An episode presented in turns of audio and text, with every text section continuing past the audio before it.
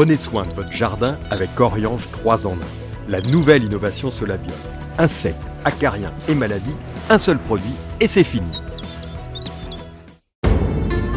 Bienvenue au jardin vous est proposé par ARS, le fabricant japonais d'outils professionnels pour la taille, la coupe et l'entretien de vos jardins et de vos espaces verts.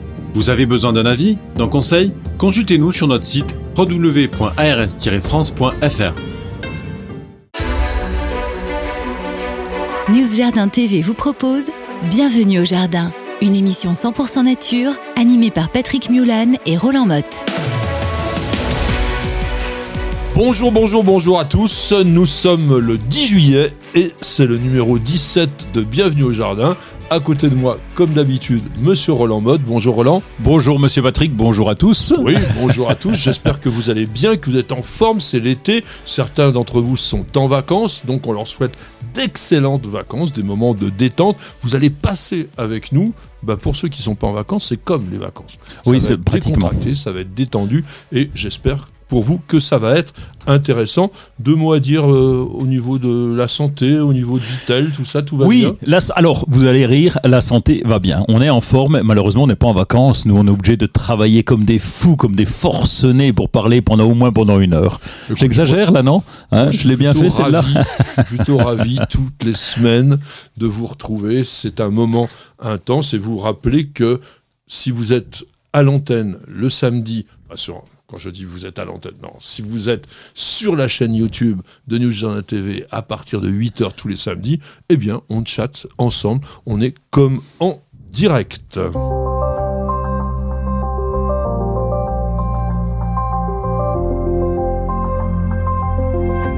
Alors, monsieur Roland, le calendrier du jour 191e jour de l'année, le 10e jour du signe astrologique du cancer. Et donc, on a dépassé le milieu de l'année. Ça y est, ah. hein, cette fois, j'ai capté. Ça y est Oui, oui. T'es carré, là C'est après le 30 juin, ça y est, c'est sûr, sûr, bon. Et, donc, bah, il y a une plante, euh, il y a la plante. Voilà, parce que c'est le 22e jour du mois de Messidor dans le calendrier républicain français, et c'est le... Le cumin Le cumin, cumin. Ah Siminum cuminum. Alors, monsieur Roland bah, le cumin, alors c'est une petite plante, on disait dans le temps euh, des ombellifères, c'était mieux, parce que maintenant il faut dire des apiacées, tu vas me reprendre de toute façon. ça. et donc euh, c'était mieux de dire ombellifères, parce qu'il y avait des ombelles, une fleur en ombelle qui était jolie, donc c'est un, paquet de petites fleurs blanches, et donc le, bah, le cumin en fait partie. Alors j'aime bien la description de l'ombelle par Roland. En fait, une ombelle, c'est quoi? C'est une inflorescence dont l'ensemble des fleurs partent du même endroit et ont des pédoncules de hauteur différente pour que l'ensemble des fleurs, elles, soient au même niveau. Donc un paquet de fleurs blanches. Donc ça fait, une sorte de petit parapluie de fleurs blanches. Mais sur les ombellifères, si tu donnes simplement cette indication-là, eh bien tu vas avoir une foule de plantes parce que énormément de ces ombellifères font des fleurs blanches. Notamment par exemple la carotte ou ce qui est beaucoup plus terrible, eh bien, la ciguë. Donc, il faut faire ah attention. Alors, le cumin, c'est quoi? C'est une plante annuelle? Oui, plante annuelle, alors euh, qui, pousse plutôt dans, le sud. Hein. tu, m'arrêteras si j'ai une bêtise, mais c'est pas vraiment. On en a un qui remplace, on en parlera après. Donc le, le cumin, lui, c'est plutôt euh, euh, un épice des. Enfin, c'est oui, c'est vraiment des, épices. C'est sa graine qui nous intéresse finalement. Ben oui. Tu sais que bon, c'est l'origine, c'est vraiment la vallée du Nil, peut-être même un peu l'Inde aussi, et c'est une plante qui a été utilisée par les embaumeurs à l'époque des pharaons, on mettait, alors il n'y avait pas que du cumin, mais ça faisait partie, et je pense qu'ils utilisaient l'huile essentielle pour embaumer les momies. Oui, et puis, et puis alors ce qui est bien, c'est les croyances qu'il y a autour quand même du cumin. Ça, c'est rigolo, ça m'a fait rire. Euh, bah oui, il paraît que quand tu semais là-bas, quand tu étais en Égypte, il fallait que tu sèmes et que tu injuries. Tu, euh, oui, euh, pour tout ça, machin. Enfin, je vais pas te faire les injures en direct, mais je sais pas quelle injure ils prenaient d'ailleurs les, ah, ah, moi, je Égyptiens. Pas parler, les Égyptiens anciens. Surtout en injures. Donc, fallait insulter. Quoi. Et puis, apparemment, les Romains avaient d'autres choses aussi. Hein. Fallait, fallait pendre un, un sachet de, de, de, de cumin au-dessus au de sa tête pour pas avoir de mauvais rêves? Oui, parce qu'en fait, on pensait que c'était une plante protectrice, hein, c'était vraiment associé à ça. Donc quand tu parles de l'Antiquité égyptienne, c'était pour obtenir des bonnes récoltes. Pour les Romains, c'était pour prévenir les mauvais rêves. Et on disait aussi au, au Moyen Âge eh bien, que ça pouvait servir à s'affranchir. C'est-à-dire que quand on avait quand on était un cerf, hein, qu'on avait suffisamment de graines de cumin, bah, peut-être qu'on pouvait acheter sa liberté. Ah oui ah parce qu'à l'époque, non, mais tout ce qui était épice à ces époques était extrêmement euh, cher. C'était des choses très très très précieuses. Ah, mais c'est de l'arnaque. Quand tu étais dans le nord, tu n'avais pas de cumin. Donc euh, comment ils faisaient? Parce que ça gèle le cumin quand Alors, même. ça gèle le cumin, évidemment. Bon, mais comme c'est une plante annuelle, on peut quand même la cultiver euh, correctement. Si on a les graines, on les sème pas trop tôt, et puis on va avoir le cumin. Mais toi, tu as autre chose qui remplace tout à fait. Ah bah oui, mais c'est une bisannuelle. En plus, je suis gagne au change. c'est le Carvi des Vosges. Alors nous, on l'appelle Carvi des Vosges. Bon, on pourrait Carvi du Carvi du Nord ou de l'Est parce qu'il tient bien au froid, lui, donc il arrive à tenir. Alors on n'est pas sur la même plante. Hein, c'est Carum Carvi. Là, on était à Cuminum simium, donc on est des plantes voisines ont les mêmes propriétés. Ben oui, puis les graines se ressemblent, allez, on va dire comme deux gouttes d'eau. Et puis, ben, dans les Vosges, tu as quand même le Minster. J'espère que vous connaissez le Minster. Donc ça sent, hein, rien qu'à l'odeur. Ce matin, j'en ai mangé un petit peu. Donc ça, ça oui, ça, ça, se sent. Et on met toujours euh, eh ben, du cumin, euh, du carvi, pardon, le carvi des Vosges avec. Mais qu'on appelle cumin en fait. On oui. dit toujours du, du Minster au cumin. Oui, d'ailleurs, c'est rigolo sur les étiquettes. Tu sais, des fois sur le Minster, eh ben, ils mettent euh, au cumin. Oui, oui, non, c'est de la triche. C'est du, c'est du carvi. C'est sûr Ah bah oui. Il est local. Alors, bon, on va avoir quand même quelques anniversaires, enfin en tout cas un. On avait évoqué cette, ce personnage grandissime, hein, il faut bien le dire, il y a quelques temps, je crois que c'était le 19 juin, pour sa mort. Et curieusement, ça retombe justement un, un samedi. Eh bien, le 10 juillet 1759 naissait Pierre-Joseph Redouté. Ouais, le ah Raphaël des fleurs.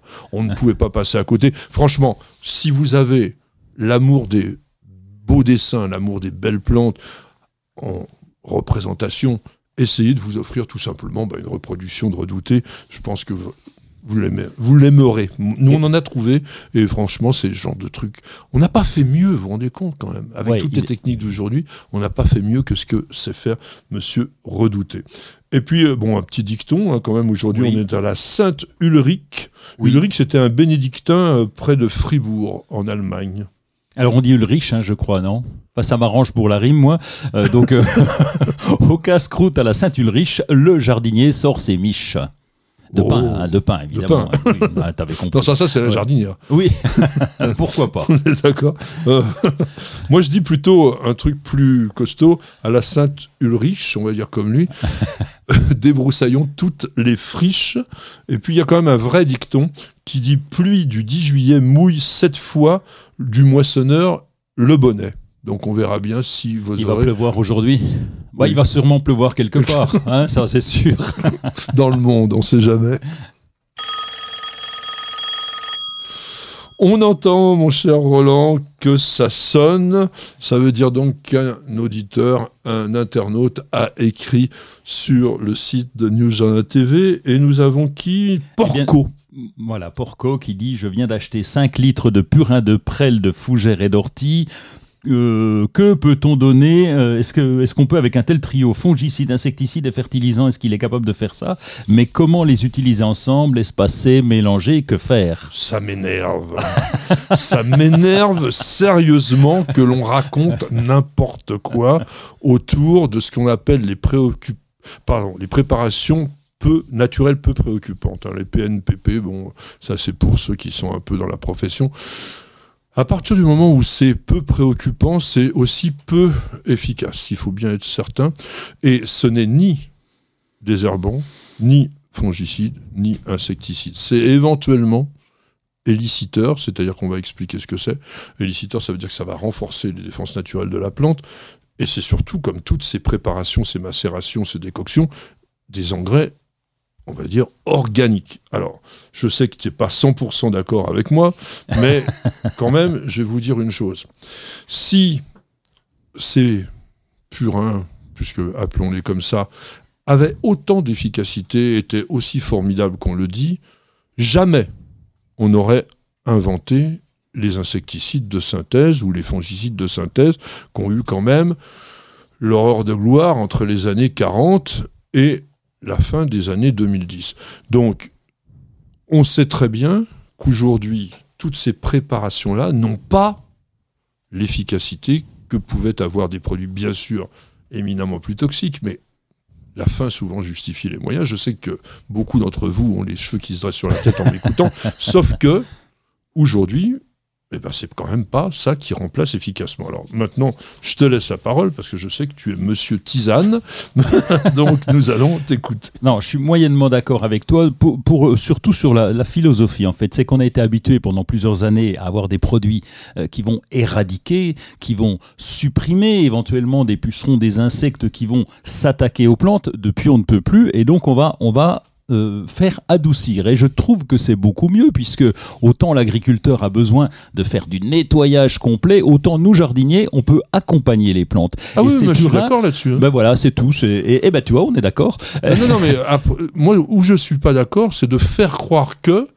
grâce à ces purins, ces tisanes, etc., on va pouvoir sauver le monde. Oui, parce ça, c'est pas vrai. Mais c'est normal parce qu'on est en transition finalement du jour au lendemain. On a arrêté les produits, euh, les produits euh, chimiques, entre appelons, appelons-les comme ça, et, et, synthèse. Le, et le lendemain, le, le, le, le, 2 janvier au matin, on devait dire bah va en faire autrement. C'est pas facile. On sait qu'on met, on a mis, euh, on met 25 ans pour changer à peu près une mentalité, et là du jour au lendemain, il faut le faire. Donc c'est vrai qu'il y a des adaptations, et donc ces produits, bon, on peut les prendre pour accompagner les plantes, en tout cas pour qu'elles soient un peu plus résistantes.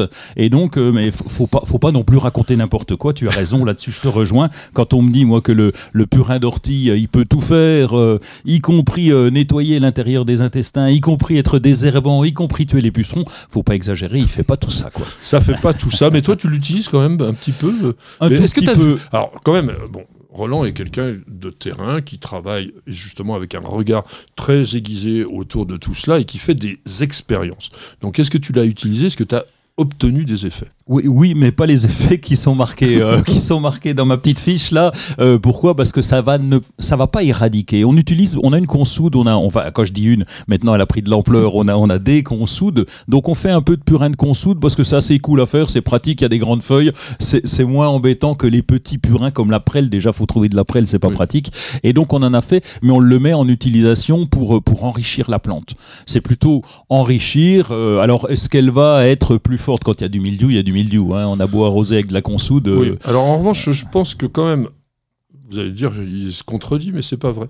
Euh, sur le purin d'ortie, par exemple, on s'est quand même rendu compte que la richesse en oligo-éléments de ce type de produit donnait quand même à la, à la plante une très très bonne santé, ce qui faisait que théoriquement, ben, quand on est plus costaud, on est plus résistant. Donc c'est un peu comme ça qu'il faut le regarder, mais encore une fois, ce ne sont pas des produits miraculeux. Vous n'avez pas la main verte? Alors prenez-en de la graine avec nos paroles d'experts. Alors si je vous ai fait dresser les cheveux sur la tête par les propos précédents, rien que le mot que je vais maintenant prononcer par rapport à ce sujet va pour certains, ou plutôt certaines généralement, faire le même effet. Nous allons donc parler des araignées. Est-ce que ce sont des amis pour les jardins ou les jardiniers, ou au contraire des ennemis? Et il y a énormément de choses un petit peu, euh, je veux dire, idiotes hein, qui sont dites autour des araignées. Et pour cela, d'ailleurs, je voulais tout de suite vous présenter un livre qui est très très intéressant parce qu'il vous dit tout simplement 50 idées fausses sur les araignées. Donc ils mettent simplement des affirmations. Euh, en disant, euh, bon, je vais pas prendre celui-là parce que le châtaignier repousse les araignées, bon, ça c'est peut-être pas très connu, mais les, araignées, par exemple, ne vivent que dans des endroits sombres et poussiéreux, bah non, c'est faux. Alors tout est faux, hein, de toute façon, dans les 50 affirmations, toutes les morsures d'araignées sont venimeuses, ça c'est faux, etc., etc. Ce livre est vraiment très très intéressant, il est chez Coe, c'est un éditeur Coe, je vous le conseille vraiment quand vous êtes passionné d'aller au bout des choses, d'aller au fond des choses, ils font vraiment des bouquins qui sont extrêmement sérieux. Alors, maintenant, mon cher Roland, est-ce que tu vas nous dire des choses particulières sur les araignées dans ton jardin?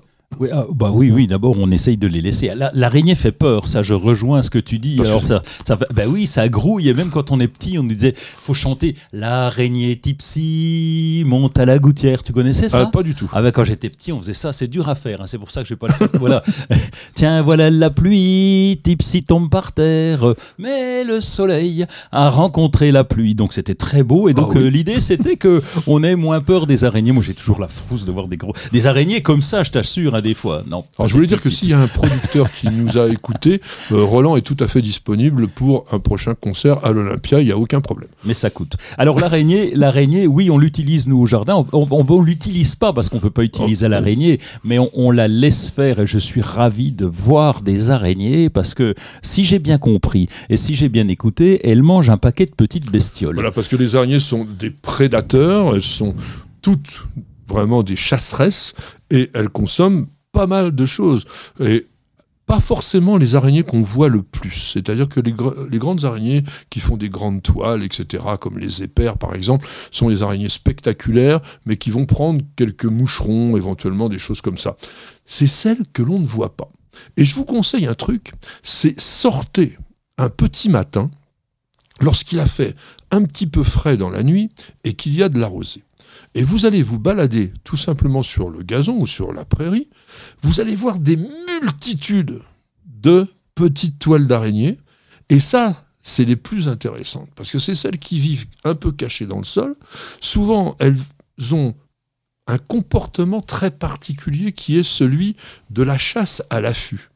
Mais c'est horrible, hein. à leur niveau, c'est absolument monstrueux, parce que je suis par exemple un petit insecte et je me balade tranquillement sur la pelouse et tout d'un coup, il y a un truc qui est aussi rapide que ce que je viens de faire, même peut-être plus, qui vient de sortir et vous êtes passé de vie à trépas parce que l'animal prédateur était caché sous une petite, un petit pardon, monticule de terre et elle s'est précipitée sur l'intrus. Quand tu fais crac-crac, j'ai bien compris, mais ça veut dire qu'il y a quand même, elles ont piqué, l'insecte meurt instantanément, il y a donc bien du venin. Alors c'est pas tout à fait vrai, c'est que à quoi sert en fait le venin, tu as raison, à quoi sert ce venin? L'araignée ne mange que des sucs, enfin tout ce qui est liquide. Alors ça c'est aussi un truc absolument monstrueux, c'est qu'elle injecte donc à sa proie son venin qui va liquéfier complètement l'intérieur de son corps et que va faire l'araignée par la suite? Elle va faire comme avec une paille et elle, va aspirer le contenu de sa proie. C'est pas c'est ragoûtant, c'est du smoothie insecte quoi. Alors, hein. évidemment, vu à notre échelle, c'est tout à fait intéressant. On regarde ça parce que nous sommes des gros animaux qui sont éloignés de ce danger. Mais quand vous êtes à l'échelle de l'araignée, c'est sûr que la vie n'est pas un long fleuve tranquille. tu m'étonnes. Alors, euh, tu as raison, quand on se balade le matin, nous, on a beaucoup de paillage, tu sais, en particulier du paillage de chambre au jardin, et on en voit beaucoup, beaucoup. Alors, dès qu'il y a un petit un rayon de soleil, euh, il n'y a pas que le matin, d'ailleurs, on en voit beaucoup courir sur le paillage. Alors, ce qu'on voudrait dire par rapport à ce que Roland vient de vous dire au niveau de courir, au niveau de voir des petites araignées sur le paillage ou sur les plantes, par exemple. Ne confondons pas les araignées avec ce que l'on appelle les araignées rouges, qui sont des acariens. Alors, c'est pas très très loin. On est dans le monde des arachnides, mais dans les acariens, il y a une petite différence. Les acariens, il y a d'autres animaux, enfin bestioles que vous connaissez bien et qui sont tout à fait redoutables, qui s'appellent les tiques. ah oui. Et puis, mm, mm. un autre qui est pas très sympa, qu'il y a en ce moment, ou qui va y avoir bientôt dans nos jardins, qui sont les aoutas. Les aoutas mm. sont les larves d'un acarien qu'on appelle le trombidion, et qui, lorsqu'elles sont à l'état de larves, sont, on va dire, euh, comment on appelle ça pique en tout cas. Euh, oui, il, cherche le sang. Ça pique les mollets. Je cherchais le mot. Ah oui. Euh, sanguinolent. Non, c'est pas sanguinolent, c'est hémophage. Voilà. Ah Et alors, par contre, tu fais bien d'en parler parce que quand on a, quand on est dans un rayon, dans un rayon phytosanitaire jardin, tu ne vois marqué qu'araignée rouge. Hein. C'est les, les, produits, il y a marqué araignée rouge. Français. On en reparlera de ces acariens parce qu'ils sont très très embêtants. Ils peuvent poser vraiment des très gros problèmes sur les plantes. Même vraiment, vous les ratatiner rapidement. Donc on va donner simplement un conseil pratique. S'il fait chaud sec, c'est quand même un tout petit peu la saison, n'hésitez surtout pas, le soir après une période donc de forte chaleur, à doucher, mais vraiment abondamment, le feuillage de vos plantes, de façon à ce que ces acariens qui n'aiment pas cette chose-là ne prolifèrent pas. Donc c'est vrai que quand on est dans une période humide, on risque pas grand-chose. Quand c'est sec, eh bien vous vaporisez. Qui est très sensible à ce type d'attaque, essentiellement les conifères à feuillage bleu. Et les rosiers aussi, pas mal. Donc voilà, soyez un petit peu prudents par rapport à ça. Bienvenue au jardin. Patrick Mulan, Roland Motte. Alors, mon ami Roland, nous allons parler d'actualité, d'actualité qui se passe au jardin ou ailleurs, mais qui concerne le jardin. Qu'est-ce que tu as à nous proposer?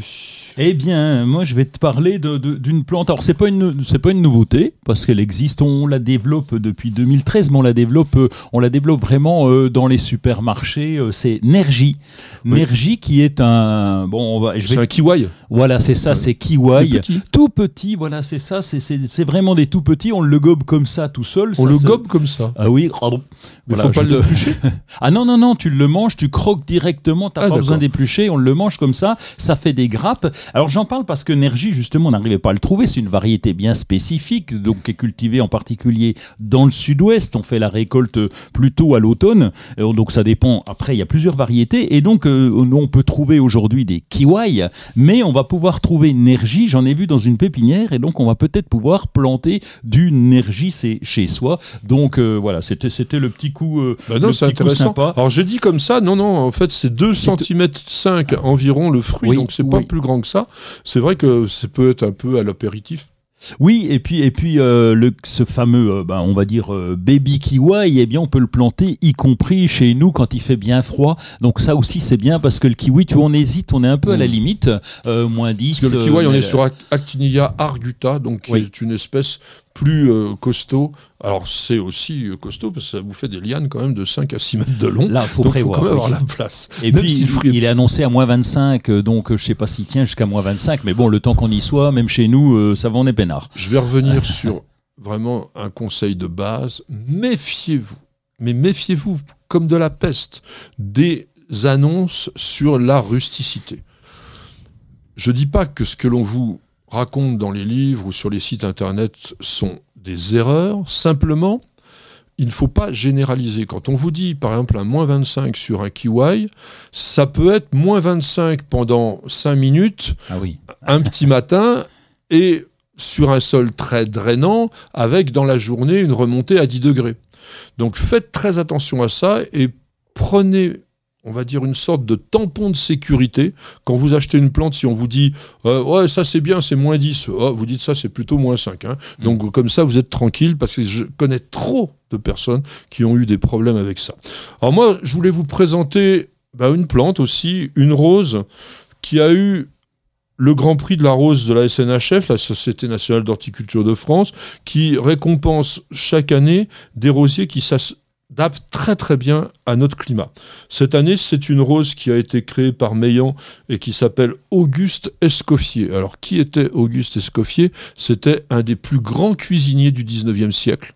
Et il y a eu donc ce côté un petit peu, ben voilà, je fais un hommage à ce grand grand chef, qui est d'ailleurs le premier cuisinier à avoir reçu la Légion d'honneur, pour vous dire, il était quand même très très connu. Donc c'est une plante qui est très très très jolie. La fleur est abricot léger parfum d'amande et qui remonte vraiment très très bien et qui doit bien entendu être résistante aux maladies parce que pour obtenir le grand prix de la rose, il n'y en a eu pas tous les ans. Donc ça veut dire pour avoir le grand prix, il faut être au-dessus du lot très largement. Donc rappelez-vous, Auguste Escoffier de chez Meillan, vous en aurez à partir de cet automne. Alors, mon ami Roland, qu'est-ce que tu vas nous donner comme Monsieur Escoffier, c'est le gars qui a inventé la pêche melba oui, exactement. Ah, lui, exactement. Ah oui, bah, il a bien fait. Hein. c'est bon. On voit le gourmand. Alors, Alors le parle de Versailles ben Oui, de Versailles. On avait Alain Baraton euh, qui, était, qui, était, avec nous il y a quelques semaines, la semaine dernière, je crois même. Hein. C'était ça. Et, donc, euh, eh bien, euh, notre, notre ami Alain, pas tout seul, hein, il a été aidé. Il a ouvert le Bosquet de la Reine à Versailles. Ça a été ouvert le 14 juin, donc c'est vieux, mais il faut y aller pendant cet été si vous pouvez aller à Versailles pour voir ça. Alors, le, le Bosquet de la Reine, mais en quelques chiffres, il y a 2 hectares de superficie. Il y a 140 47 tulipiers de Virginie. Ils ont planté des belles bêtes. Hein. Ils n'ont pas planté des petits, euh, des, des, des, rogatons ou des rejets. Il y a 600 rosiers. Il y a 650 arbres à fleurs, 6000 arbustes à fleurs. Donc le, le, petit jardin. Ah bah dis donc, c'est un truc. Alors à quoi servait le bosquet de la reine? Parce qu'il y avait des jeux dans le temps à Versailles. Hein. En général, c'était des petits des jeux dans les bosquets. Oui, c'est ça. Hein c'était des jeux dans les bosquets. ça, faut demander à Alain de nous raconter ça. on, va le réinviter un de ces jours. Là, il va, il va vous faire une émission érotique spéciale. Et d'ailleurs, je comprends pas pourquoi il y avait autant de rosiers. Mais bon, euh, parce qu'il peut se piquer quand même hein, dans, les, dans les bosquets. Et donc là, ça vaut le coup d'aller voir parce que, euh, évidemment, j'espère que là, ça va être en fleurs. Bah, ça devrait. Hein. Et, donc, euh, c'est vraiment à voir. Puis il y a une salle dédiée aux cerisiers du Japon. Alors, ça sera pas le moment d'y aller, mais au printemps prochain, si vous pouvez aller voir cette salle des cerisiers du Japon et aussi des arbres de Judée, c'est vraiment à voir. C'est à voir. Et Versailles, entre autres, est vraiment à voir. Et je pense que l'été, ils vous font de nouveau les grandes eaux nocturnes. Et ça, si vous avez la possibilité d'y aller, je peux vous dire, c'est un spectacle inoubliable. Si vous ne pouvez pas, vous avez une vidéo sur Nous Jardin TV, évidemment. Alors, je voulais vous parler moi aussi d'un autre château, qui est le château de la Bussière, qui a obtenu le Grand Prix national des jardins potager. Là, on est aussi, encore une fois, avec euh, la Société nationale d'horticulture de France, entre autres, qui s'occupe de ça. Ce château de la Bussière, qui est dans le Loiret, est un jardin tout à fait intéressant.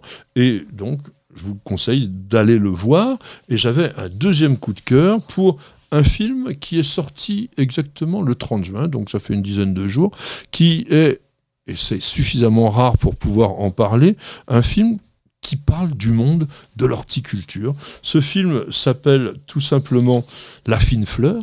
Il est joué, entre autres, par Catherine Fro, qui joue une rosieriste qui est en pleine difficulté. Et franchement, c'est un rôle pour elle de composition, mais un rôle qui est tellement proche de la réalité de ce métier de créateur de variétés de roses, avec ben, il y a des hauts et des bas dans le film, il y a des moments d'émotion, il y a des moments où on s'amuse, il y a des moments surtout à la, à la des apprentis euh, qui font euh, hurler de rire tellement ils sont nuls parfois. Bon, mais c'est vraiment bien. Si vous aimez donc ce monde de l'horticulture, si vous voulez aussi comprendre d'ailleurs le travail de cette création de rose, eh bien allez voir La Fine Fleur, c'est encore à l'affiche et c'est vraiment très très bien. Alors là, vous n'allez pas avoir le temps de voir le film dont je viens de vous parler parce que nous avons simplement une toute petite page de publicité et nous revenons tout de suite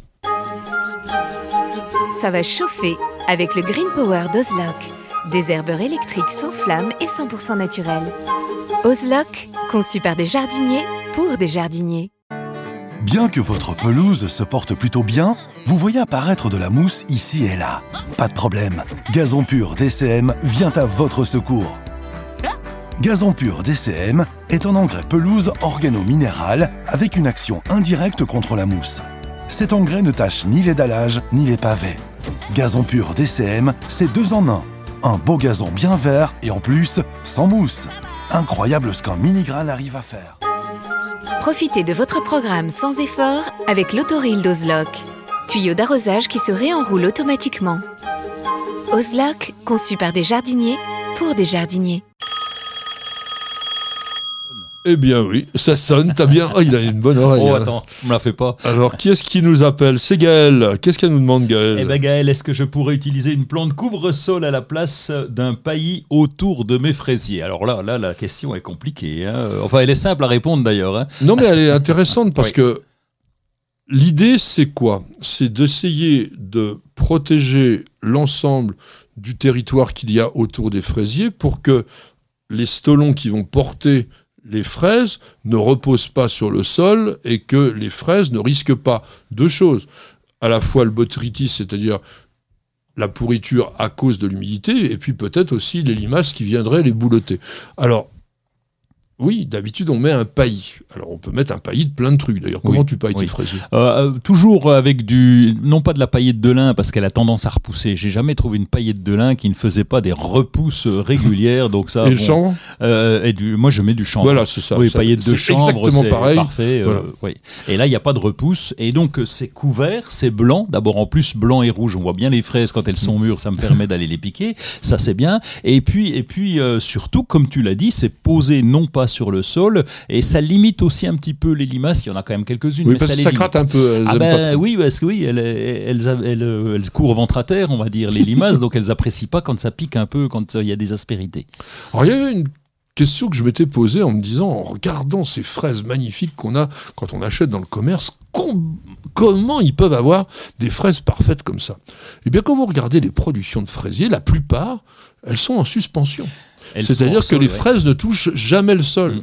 Donc l'idéal pourrait être aussi tout simplement de surélever votre plate, plate-bande, enfin votre endroit où vous cultivez vos fraisiers, de façon à ce que ben voilà, les fraises pendent de chaque côté, de, ouais, comme dans un pot par J'ai exemple. vu ça dans des gouttières, tu sais, oui, les oui, oui, gouttières met au c'est comme ça, chez nous, ouais. on, on installe ça Bien et sûr. on plante directement Bien sûr. dedans. Alors par contre, pour revenir à la question de Gaël, une plante dans les fraisiers, ah, j'y crois même pas une seconde, c'est pas possible, c'est trop compliqué parce que la plante euh, bah, va prendre de la nourriture aussi aux fraisiers qui sont déjà extrêmement gourmands et ça c'est un peu complexe. Même une plante tapissante, euh, Surtout une plante tapissante, parce qu'elle va vouloir couvrir l'ensemble du sol, il va y avoir une concurrence invraisemblable. Et attention à une petite chose, il y a une plante qui est le Duchesnéa indica. c'est quoi, c'est quoi ce truc-là C'est le faux fraisier. Ah oui, oui, oui, oui, le faux ça fraisier, pousse, oui. mais à une vitesse fulgurante. Ça fait des fleurs jaunes, alors que le fraisier fait des fleurs blanches ou roses pour certaines variétés. Et surtout, ça fait des fruits qui ressemblent, alors comme deux Oui. gouttes d'eau, à des fraises des bois, qui sont comestibles si on veut, mais qui sont d'une Ouais, totale fade, insipidité. ouais, ça n'a aucun goût. Ouais. Donc méfiez-vous, par exemple, de se dire tiens, ça pourrait être joli, on va faire une sorte de- d'ambiance comme ça, ou par exemple des aégopodiums. L'aégopodium, qui Ah est ouais. une très très jolie plante couvre-sol, mais elle va vous Bah, ça- ça- ça- ça emmitoufler vos fraisiers et vous les avaler tout cru sans aucun problème. Vous cherchez la petite bête? Toutes les réponses dans le dossier de Bienvenue au Jardin. Eh bien, nous allons aller tout de suite en automne. C'est pas la peine de prendre des vacances d'été. Il n'y a pas de raison. Ouais, Après tout, l'été, c'est casse-pied. Tout le monde est au même endroit. Nous, les jardiniers, on va directement à l'automne. Oui, c'est un clin d'œil, évidemment, parce que nous allons vous présenter les bulbes à floraison automnale. Alors, c'est vrai que, contrairement aux bulbes à floraison printanière, qui eux se plantent en automne et qui ont besoin de tout l'hiver pour pouvoir se développer, c'est-à-dire qu'il y a une grande distance entre le moment où vous mettez en terre une tulipe, par exemple, et le moment où elle fleurit, eh bien les bulbes qui fleurissent à l'automne, et on va vous les présenter un petit peu en détail, poussent beaucoup plus rapidement. On peut les planter maintenant, on peut les planter pratiquement même jusqu'à la fin juillet, début août, sans aucun problème, et vous allez avoir tout d'un coup une belle floraison d'automne, et quand je dis une belle, parfois même une très belle. Alors, vous vous rappelez tous la comptine, colchique dans les prés, moi aussi je vais à l'Olympia. Colchique dans les prés, c'est la fin de l'été. Voilà. Bon, les chansons, c'est moi qui m'en occupe hein, dans toi, les émissions, d'accord. Alors, les, les colchiques, donc, qui sont d'abord des plantes de nos régions, spontanées, dont Mm. il existe des cultivars, parfois à fleurs doubles, comme les Laquander, par exemple, qui est très très beau, poussent, mais c'est complètement incroyable. On dirait presque de la génération spontanée. Oui, et quand on a un champ l'automne qui est garni et couvert de, de ces colchiques, c'est c'est vraiment magnifique, oui. Alors, ce sont de très gros bulbes. Plus ils sont gros et plus ils fleurissent bien, que l'on peut planter maintenant, alors bien entendu, hein, comme tout, toutes les plantes bulbeuses, sol très drainant, jamais de matière organique fraîche, donc on ne met pas de fumier qu'on a été chercher à l'étable, il faut que ça ait été bien décomposé, et on va les planter, donc comme je disais, maintenant. Alors, au niveau de l'emplacement sur les colchiques, c'est plutôt, comme tu disais, c'est dans les prés, donc c'est plutôt au soleil. Alors, il y a d'autres plantes que l'on peut mettre maintenant en terre. Oui, et, et juste un petit mot sur ce fameux euh, colchique. euh, S'il y a une difficulté quand même, c'est de le trouver en jardinerie. Oh non Ah, bah, écoute, En jardinerie euh, peut-être, mais de toute façon, ouais. bah, par exemple, promesse de fleurs, pour pas les nommer, euh, euh, qui sont Oui. des spécialistes de. Non, au départ, promesse de fleurs était assez spécialisée dans les bulbes, et notamment des. Maintenant, aujourd'hui, ils vendent de tout, mais vous avez des collections de colchiques euh, disponibles, il n'y a pas de Alors problème. oui, je le dis parce que c'est vrai qu'il y a des, des- des jardiniers amateurs qui voudraient trouver ça. C'est difficile en jardinerie. Tu as raison. j'a- J'allais, j'allais continuer sur Promesse de Fleurs ou les sites de vente en ligne parce que là, on va pouvoir trouver. Ils, ont, ils sont capables d'avoir ce stock en jardinerie. Pour trouver le rayon bulbe en ce moment, c'est plutôt compliqué. Oui, mais ça, ça apprendra nos amis Ouais. des jardineries à comprendre aussi un petit peu, ben, j'allais pas dire leur métier, mais le monde du jardin, parce que de temps en temps, ils ont une méthode qui ressemble un petit peu au, marchand de chaussures. Vous voyez, on vous vend toujours les bottes lorsqu'il fait sec et puis euh, les sandales quand il fait pluvieux. Bon voilà, ben, ou même euh, dans le vêtement, c'est un peu comme ça. Bon, euh, j'arrête de râler. Vous allez dire, il n'arrête pas de râler. Ben ouais, mais il y a tellement de choses qui sont un peu Je vois que tu me parles quand même aussi d'une plante à bulbe d'automne exceptionnelle qui est le safran. Ah, le safran, oui, qu'on trouve d'ailleurs, il y a des cultures dans les Vosges, donc le safran qui va être une petite plante et qu'on va, on va pouvoir récolter le safran. C'est ça qui, qui est intéressant parce qu'il existe du sirop de safran. On va utiliser le safran dans la cuisine. Par contre, il euh, faut se lever le matin pour le récolter puisque on va récolter, je crois que c'est les étamines, hein, c'est ça euh, Alors, c'est même les stigmates, c'est-à-dire c'est que le haut de l'étamine. Mais alors, c'est assez développé hein, chez le safran, sauf que pour faire un kilo de safran, il vous faut 150 000 fleurs. Oui, c'est ça, c'est un euh, peu le, c'est du taf quoi. Euh, c'est non, ah, comment. C'est pas du taf, c'est de l'or en barre. C'est la plus chère de toutes les épices. Bah oui, parce qu'en fait, vous allez planter vos bulbes de safran actuellement assez profond. On les plante à 10 cm et ce qu'il faut, c'est acheter des bulbes dont le diamètre est assez gros. Il faut au moins qu'ils fassent un cm et demi de diamètre parce que sinon vous n'aurez pas vraiment de très belles fleurs. Et une chose aussi, un sol qui n'est pas tellement celui de Roland, neutre. Peut-être légèrement acide, ça aime pas trop trop trop le côté calcaire. Alors, il est, il est, je te disais qu'on en cultive dans les Hauts-de-Vosges. Euh, les Hauts-de-Vosges, c'est acide. On ah est bah sur une roche-mer mmh. granitique. Et donc, contrairement à la plaine où on est plutôt en calcaire. Voilà. donc, c'est plutôt acide. la logique des choses. Il y a une autre plante très intéressante au niveau des bulbes d'automne, parce que elle, alors bien sûr les colchiques aussi peuvent le faire, mais elle se naturalise très très bien. Et c'est un crocus à fleurs jaunes qui fleurit en automne. Alors il s'appelle pas crocus, il s'appelle Sterbergia, Stern, Stern, Sternbergia, ouais, c'est pas facile, l'UTA. Et donc lui, bah oui, puis il est impressionnant parce que ces jaunes, ces couleurs jaunes sont importantes parce que d'abord elles nous réveillent au printemps avec le, le forsythia bien sûr, et puis à l'automne ça ramène aussi un petit peu de, de jaune dans le, le gris qui commence à arriver. Alors on l'appelle la vendangeuse parce que comme ce nom l'indique, ça fleurit vraiment à la période des vendanges. Alors vous pouvez le planter jusqu'à la mi-août, c'est vraiment le maximum. Alors c'est pas gros. Donc on plante pas un bulbe et puis un autre bulbe à 3 km. Non, on fait des masses. Vous les espacez de quoi? 4-5 cm maximum, de façon à obtenir quand même un effet coloré assez intéressant. Ça pousse très très bien sous le semi-couvert des arbustes, par exemple. Vous pouvez sans aucun problème mettre ces plantes donc dans une sorte de mi-ombre avec un sol qui lui aussi va être quand même très drainant. C'est très facile à cultiver en pot. Donc si vous n'avez pas de jardin, pourquoi pas? Un petit conseil intéressant aussi, c'est de jouer avec des feuillages. Par exemple, vous pouvez avoir des bugles à Julia ah avec des feuilles pratiquement noires. Bah, avec les fleurs jaunes des Sternbergia, ça va Ça peut claquer un petit peu, là, oui. Alors, quand même, on en a encore oublié un majeur au niveau des bulbes de l'automne, c'est le cyclamen. Alors, pas le cyclamen que vous avez en pôle cyclamen de Perse, mais le cyclamen de Naples. Oui, qu'on peut trouver. Alors là, justement, euh, tu vois, tu critiquais à tort les jardineries. Euh, je fais mon faillot. Ah oui, parce que là, il était le premier à le dire.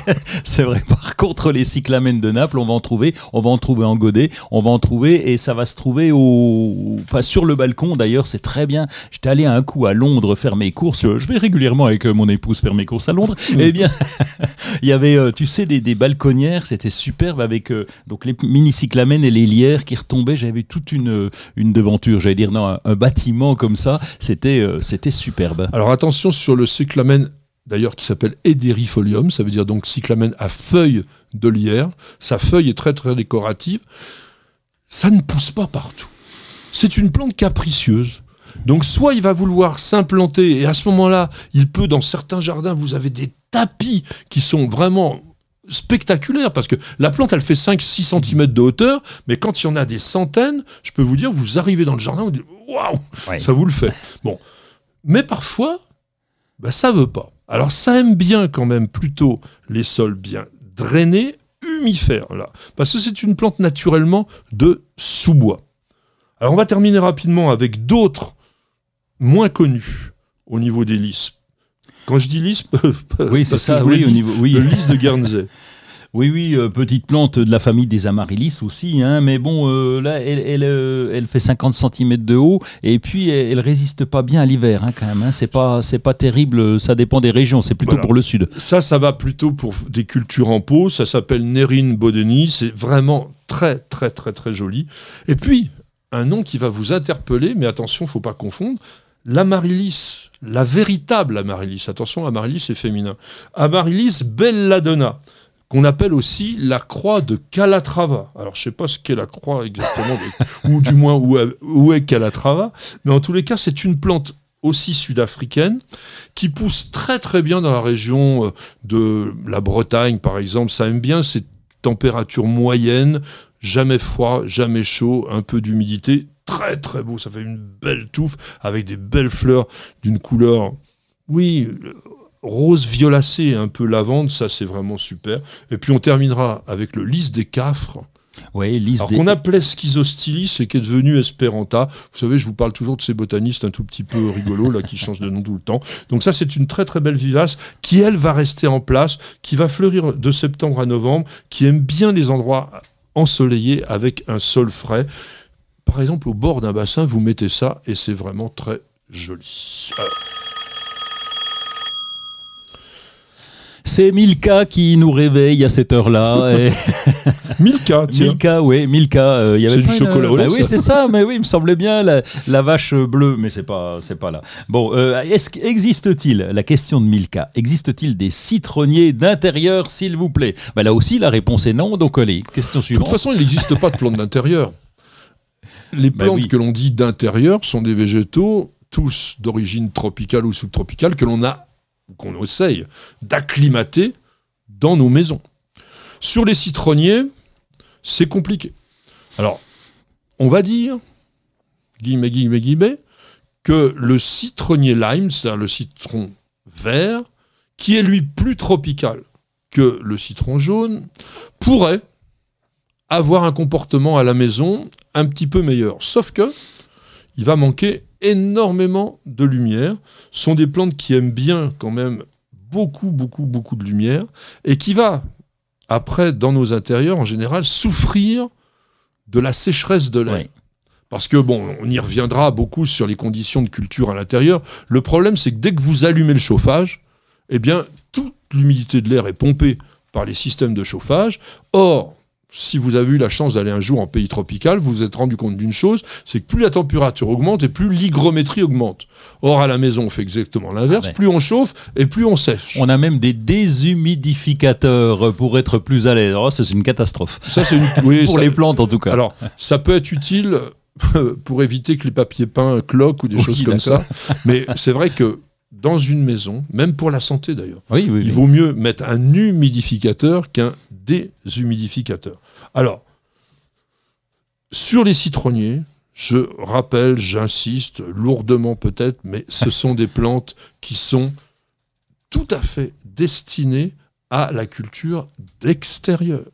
Et il vaut mieux les laisser dehors, même en plein hiver, avec une bonne couverture. Je rappelle qu'il existe des, pardon.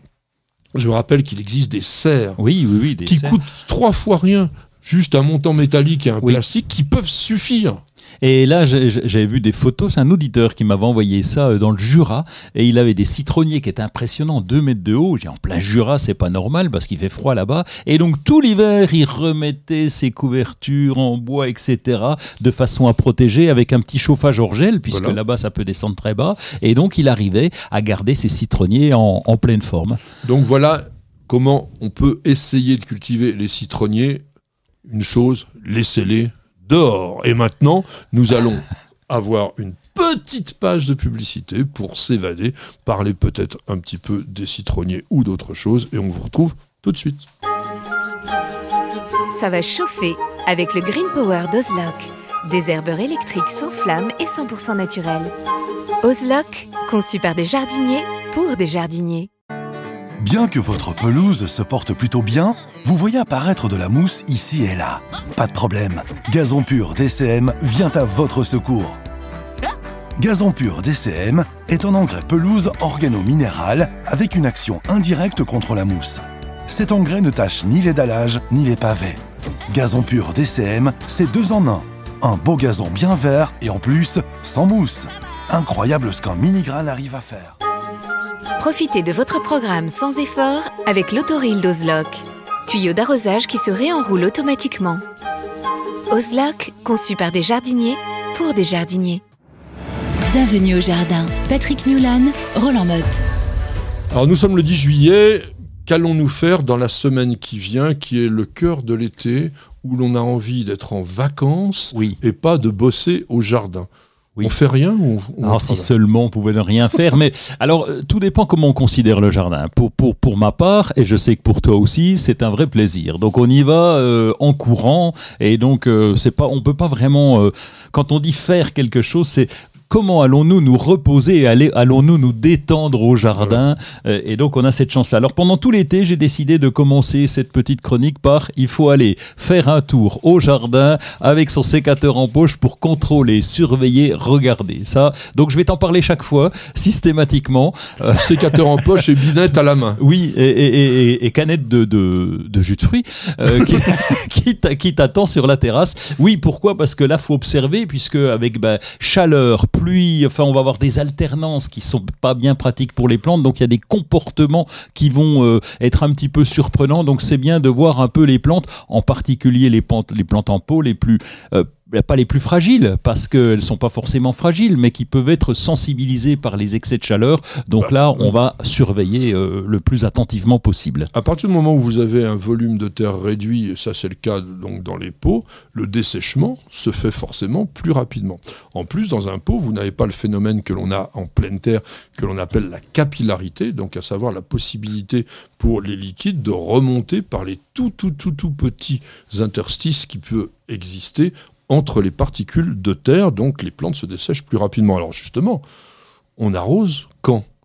Alors le soir, si tu peux, si possible. Alors, je me suis fait engueuler l'autre jour par un jardinier qui me dit ouais, non, on n'arrose pas le soir, on arrose le matin parce que il va y avoir des maladies, etc. Bon, j'ai dit cal- calme-toi. Donc je l'ai incité à boire une bière avec moi. Donc tout s'est passé euh, correctement ensuite. Mais euh, ben voilà, nous on arrose le soir et même tard le soir. Je sais que alors on a la chance d'avoir un puits et donc on l'utilise au maximum. Il faut qu'on limite hein, parce que l'été il peut se vider assez facilement. Mais euh, donc on arrose le soir. Alors, je dirais même on est plutôt 21h, 22h euh, pour arroser. Alors Et- moi j'ai un truc tout bête, hein. on met un programmateur à l'heure que l'on veut.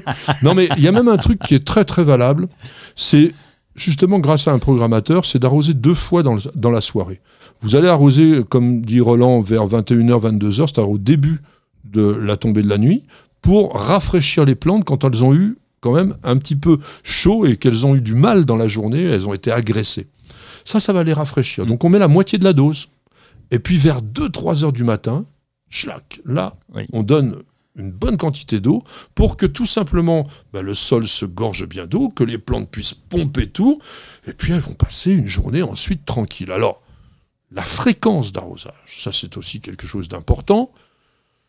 Je sais que ce que je vais vous dire n'est pas exact, mais c'est une sorte de moyenne qui peut vous servir. Tant que la température est inférieure à 25 degrés, vous pouvez arroser une seule fois par semaine, c'est largement suffisant. Je mets les pots à part, hein, parce que les Oui. pots, ça, il faut regarder plus régulièrement. Mais pour le jardin, entre 25 et 28, 29 degrés, là, il vaut mieux arroser deux fois par semaine, parce que eh, ça chauffe. Mais au-dessus de 30 degrés, nous, je peux vous garantir, on arrose tous les soirs, de manière justement à ce que la plante puisse bien profiter de l'humidité, et contrairement à- au jardinier qui avait enguirlandé notre ami Roland, eh bien, franchement, c'est comme ça qu'il faut faire, parce que les maladies vont pas se développer plus dans la soirée, et surtout, la température qui est suffisamment élevée pour ne pas que l'eau stagne trop longtemps. Alors, il y a toujours ce truc, il faut surtout pas mouiller le feuillage, etc. Ça, c'est pipeau. Quand il fait très très chaud, il faut mouiller le feuillage parce que les plantes ont une grosse dispersion d'eau. Et puis quand on a un jardin comme nous, tout est serré, tout se touche pratiquement, euh, pas mouiller le feuillage, c'est un peu compliqué quand même. Hein. Alors bon, on surveille les chenilles, on fait ah oui, y a une surveillance. Oui. Y a un truc qui est bien à faire le soir, là c'est un vrai plaisir, à 11h le soir, tu vois, on regarde le film, on arrose, on met un film, et puis après, je redescends au jardin avec un petit sac à main, un petit sécateur, et je vais à la chasse aux escargots et aux limaces. Oh, j'ai un vrai plaisir, parce que du coup, tu as arrosé, elles sont sorties. Et là... Tu ramasses tout le monde il y a papa qui est derrière et pim, je ramasse tout le monde comme je suis un écolo de base et je les dépose délicatement chez mon voisin. Alors une petite dernière chose, vous avez pu remarquer que les courgettes, les melons, tout ça, ça arrive à maturité. On ne les laisse pas se déposer sur le sol, on met une petite mm. planchette ou une tuile dessous pour éviter que ça pourrisse.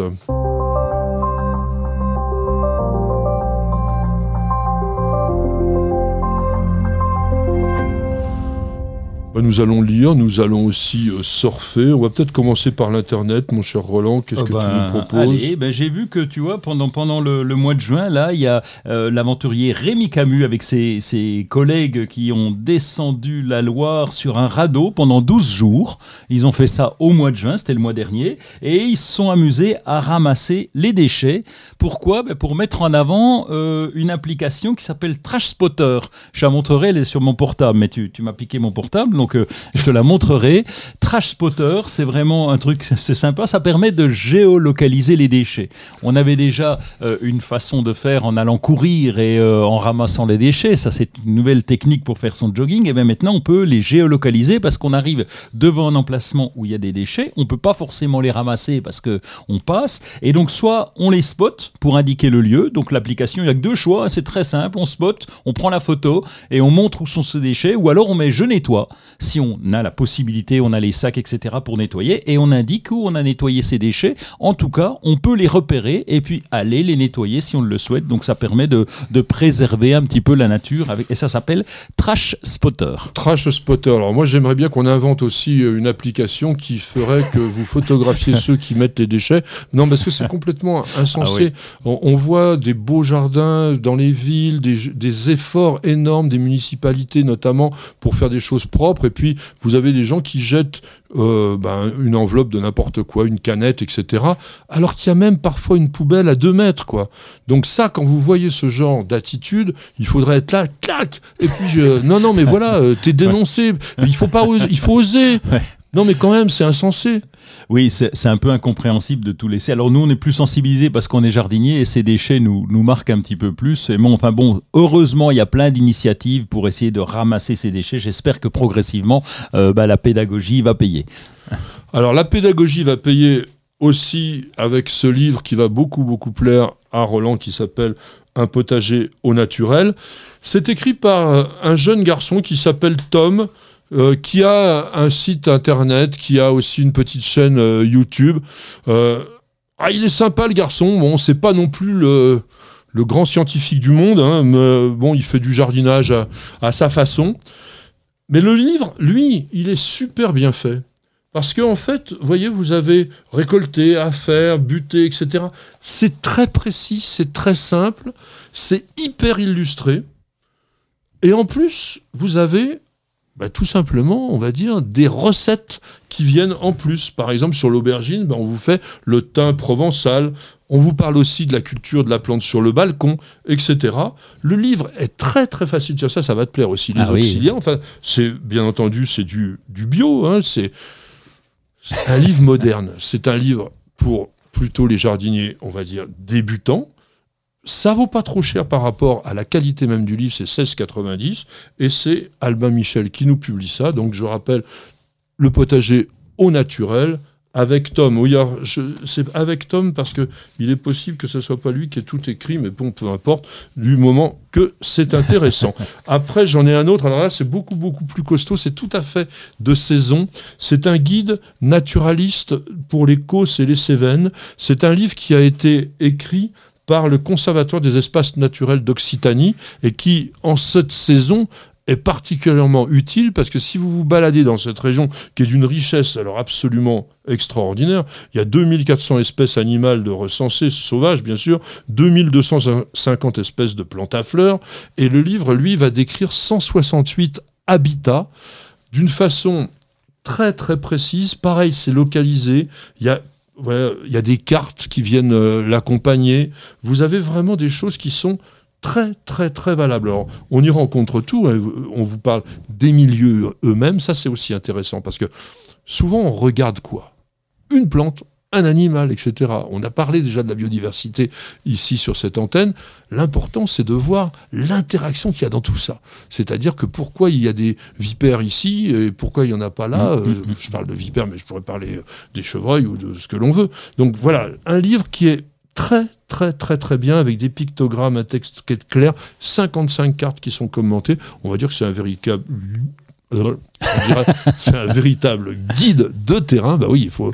Et, la photo de couverture est sympa. Hein ah, avec petite, ah ouais, ouais, ouais, confondu dans le bois là, c'est euh, très ah, sympa. Les, hulottes, hein, c'est toujours comme ça. C'est ça les, la hulotte. La oui. hulotte, c'est autre chose, mais ça, c'est une vraie. Donc voilà ce que je voulais vous dire aujourd'hui. Autre chose, mon cher Roland, par rapport à ça? Ah Ben non, si sur ton livre sur Tom le jardinier, je trouve ça très bien parce que c'est la transition en fait. Parce qu'on a eu une coupure de connaissances finalement. Il y avait nos grands-parents. Nous, on, est, on fait partie des dinosaures qui avons fait la transition. Et puis il arrive une nouvelle euh, population de jardiniers, de petits jeunes qui sont en train de s'y remettre. Ben, ils sont obligés d'apprendre par eux-mêmes. Et ce que tu disais, bah oui, ils savent pas forcément tout correctement. Mais c'est normal. C'est tout à fait euh, valable. voilà, c'est ça. Euh, ce que je voulais dire, c'est par rapport euh, parfois à la connaissance intrinsèque. Mais c'est vrai qu'il faut euh, bac plus 60 pour pouvoir avoir une petite maîtrise du jardin. ah, là, c'est un téléphone par contre. Ça, je reconnais. C'est Caroline. Oui, ah. Caroline qui nous dit est-ce qu'il faut ou non poser la motte de racine d'une clématite en position inclinée lors de sa plantation? Ah, ah. Oui, alors ça, c'est une vieille. Euh, légende, je dirais, parce que on a vu dans tous les livres, bah, tu parlais des vieilles générations dont je fais partie, mais on m'a appris ça aussi. Oui. Alors la, logique, elle est double. La première, c'est qu'effectivement, la clématite étant une plante grimpante, si vous ne pouvez pas la placer pile poil le long de son support, bah, il vaut mieux la mettre à l'oblique avec la tige en direction de l'endroit où on veut qu'elle s'attache. C'est du bon sens, ça, finalement. Oui. la seconde raison, c'est ce que l'on appelle l'affranchissement. Oui. C'est-à-dire qu'il est important que la base de la tige s'enracine pour à la fois donner de la vigueur à la plante, mais aussi pour éviter une maladie hyper fréquente qu'on appelle le dépérissement de la clématite, et qui est une maladie cryptogamique qui vous ravage une clématite, mais en deux jours. C'est-à-dire que lorsque l'eau stagne au niveau du collet, c'est là que ça se passe. Eh bien, vous risquez ce problème. Donc, si vous enterrez le collet, alors il faut que la terre, elle soit quand même euh, bien légère. Ah bah oui, c'est ça. Eh bien, vous n'avez pas de risque avec ce problème. Alors, comment est-ce que l'on plante de façon très précise mon cher Roland, la clématite? Alors, je, pour, pour éviter de me faire piéger par ta question, euh, je suis allé sur le site de, de, clé, de clématite.net en disant tiens, là-bas, on va aller chez un pro. Ça, c'est monsieur Arnaud Travers. Voilà, donc euh, j'ai tout, j'ai tout regardé, j'ai tout bien lu ce qu'il nous a dit. Alors d'abord, bah, la première chose à faire, je ne sais pas, je ne sais pas si Caroline va planter en ce moment, mais euh, surtout en ce moment si elle, si jamais elle le fait.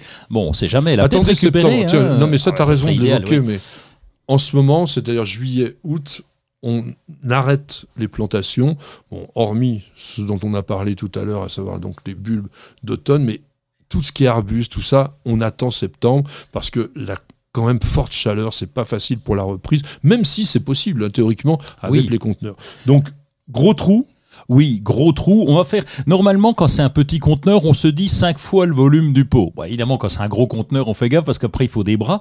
Mais un petit conteneur comme de la clématite, ça serait 5 fois le volume du pot. Et surtout, quelle que soit la saison. Par contre, on va tremper la motte, la mettre dans une bassine d'eau ou dans un récupérateur d'eau. C'est ce qu'on fait. Nous, on trempe, on attend qu'il n'y ait plus de bulles d'air, on ressort, on laisse égoutter ou encore, et puis on va pouvoir planter. Alors évidemment, on va retirer le conteneur. Je le précise parce que c'est vrai que des fois, il y a des conteneurs qui sont biodégradables et puis les gens disent ah bah tiens, je vais le laisser. C'est peu, peu biodégradable en fait. Il faut mieux l'enlever. Ah oui, il faut, il faut l'enlever. C'est préférable si on peut. On va ensuite gratter avec son sécateur les racines. Si jamais il y a un chignon, mais bon, sur de la clématite, je pense pas qu'il y ait un gros chignon. Ah, ça peut arriver. Ça peut arriver. Bon, alors on va gratter quand même. Et puis on va, on va planter. Euh, on, on, va, si on peut, mélanger la terre avec un petit peu de, de terreau horticole. Si on a un reste de terreau, ça serait bien. Mais ce qui serait pas mal, surtout, ça serait de mettre un lit de gravillon en drainage ah oui, sous la oui. En fonction ah, du mais, sol, quoi, oui. Oui, mais pas mal. Hein. Vous pouvez mettre une bonne dizaine de centimètres de façon, encore une fois, à ce que l'eau ne stagne pas. Et puis, hein, quand on dit tremper la motte, c'est pas Marilyn, bien entendu. Patrick, Roland, racontez-moi une histoire de plante, de jardin ou de jardinier. On va faire du lourd avec cette histoire de botanique parce que il y a quelque temps, on vous a présenté les Mathusalem du monde végétal et en faisait partie une plante emblématique de l'Afrique qui s'appelle le baobab. Le baobab qui est vraiment un arbre unique. Il n'y a, a, rien qui lui ressemble vraiment. Donc quand on va en Afrique, on sait tout de suite que ça, c'est un baobab. Parce que les Africains, tu sais comment ils l'appellent? Non l'arbre planté à l'envers. Ah oui, c'est pas faux non plus. C'est vrai que le, quand il n'y a pas de feuilles, on dirait bien que c'est des racines voilà. de l'autre côté. Et comme dans certaines régions d'Afrique, euh, surtout l'Afrique subsaharienne, qui est donc euh, vraiment sèche, on va dire que 12 mois, pas, pardon, 10 mois sur 12, vous n'avez pas de feuilles sur le baobab, on dirait vraiment que les racines sont en l'air et que la tête est plantée dans le sol. Alors, le baobab a un nom botanique intéressant. Il s'appelle Adansonia digitata. digitata. Alors, Adansonia, pour quelle raison? Eh ben, il a Dansonia, il a dansé trop, tout, toute la nuit, et puis à, Oh, à Dansonia je trop, suis alors il a. effondré. Mais non. En fait, Michel Adanson, Ah, qui était un naturaliste français d'origine écossaise en dépit de son nom, il était né en 1727, hein, donc on est au XVIIIe siècle. Il a fait un grand voyage au Sénégal et il a été le premier à décrire vraiment ces arbres qu'il avait trouvés et que il avait appelés baobab comme on les avait, comme on les appelait sur place.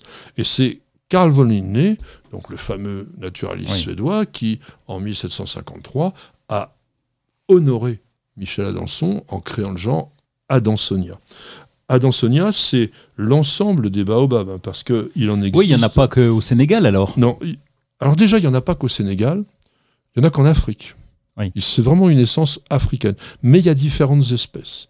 Et notamment à Madagascar, le lieu où il y a le plus d'espèces de baobabs différentes, c'est Madagascar. Et après, pourquoi digitata? Eh bien, parce que c'est une plante qui est digitée, ça veut dire que chaque fois, et c'est pour ça qu'elle ressemble un peu à des racines, chaque fois qu'il y a une ramification, elle est double, donc ça fait double, double, double, Ah double, oui. double, donc ça fait une sorte de fuseau, comme des fuseaux de racines. Qu'est-ce que tu veux nous dire sur le baobab, mon cher euh, j'ai découvert, parce que je le connais pas bien, je le fréquente pas bien le garçon là, mais euh, que ses racines pouvaient s'étendre à 50 mètres du tronc et ça m'a paru, euh, parce que ça descend qu'à 2 mètres à peu près de profondeur, donc ça m'a paru tellement surprenant en disant un machin comme ça qui est énorme, qui est gros et qui a finalement des racines qui sont un, petit peu, un petit peu faibles finalement pour faire tenir cette plante. Non, le fait de, de s'étendre en largeur, ça lui donne une assise quand même qui est très importante. En plus, on ne peut pas dire que ça pousse dans des zones où il y a énormément de vent. C'est Ah oui. pas une plante qui est de bord de mer et qui pourrait être soumise Oui. à des grandes tempêtes.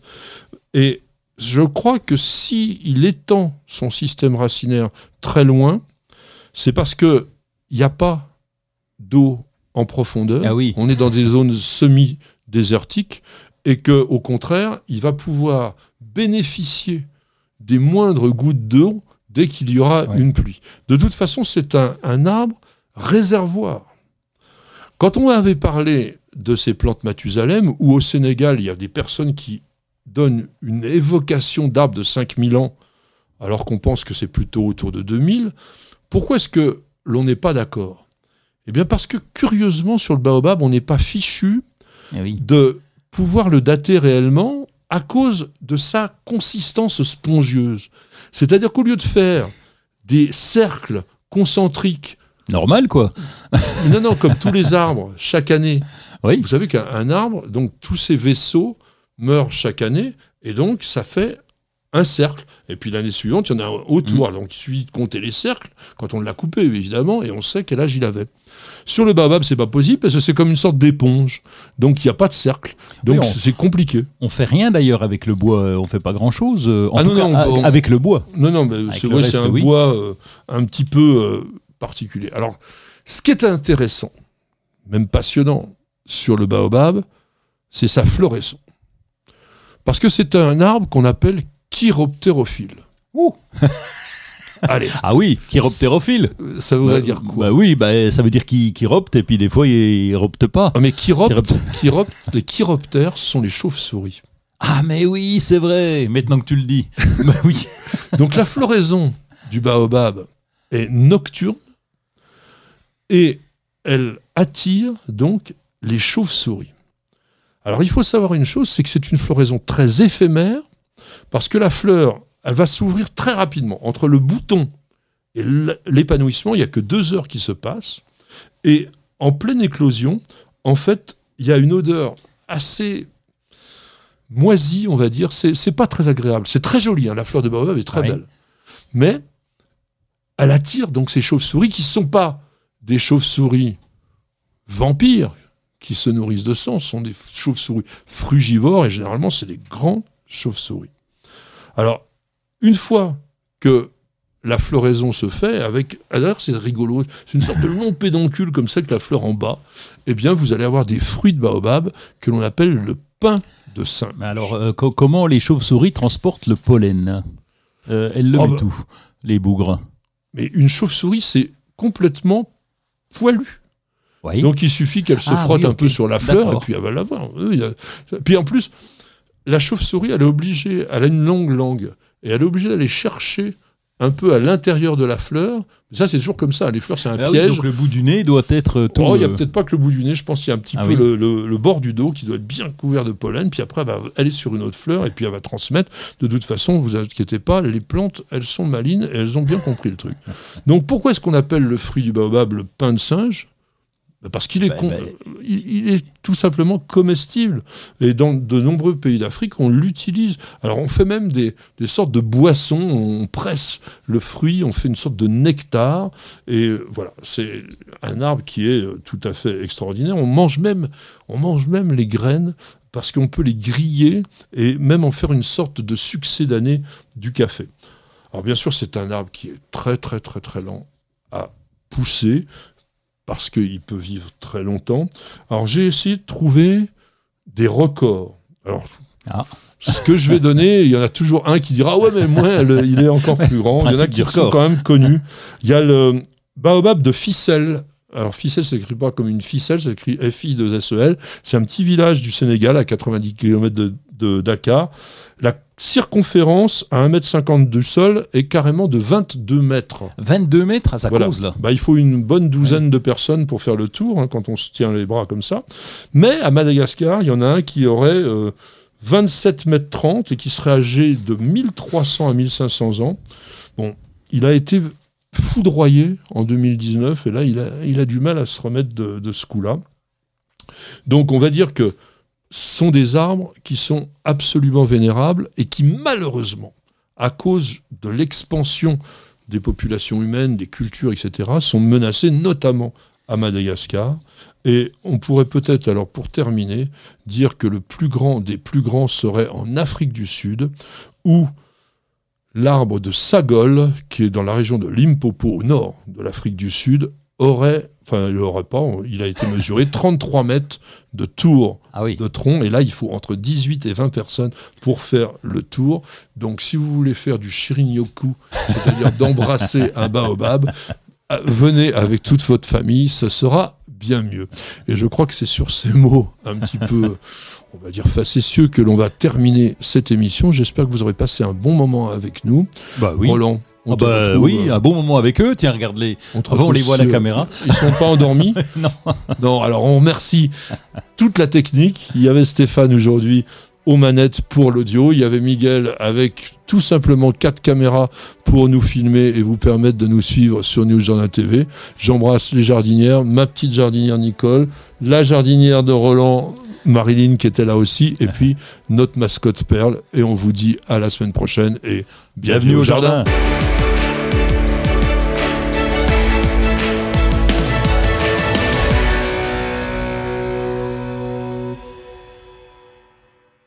Prenez soin de votre jardin avec Oriange 3 en 1.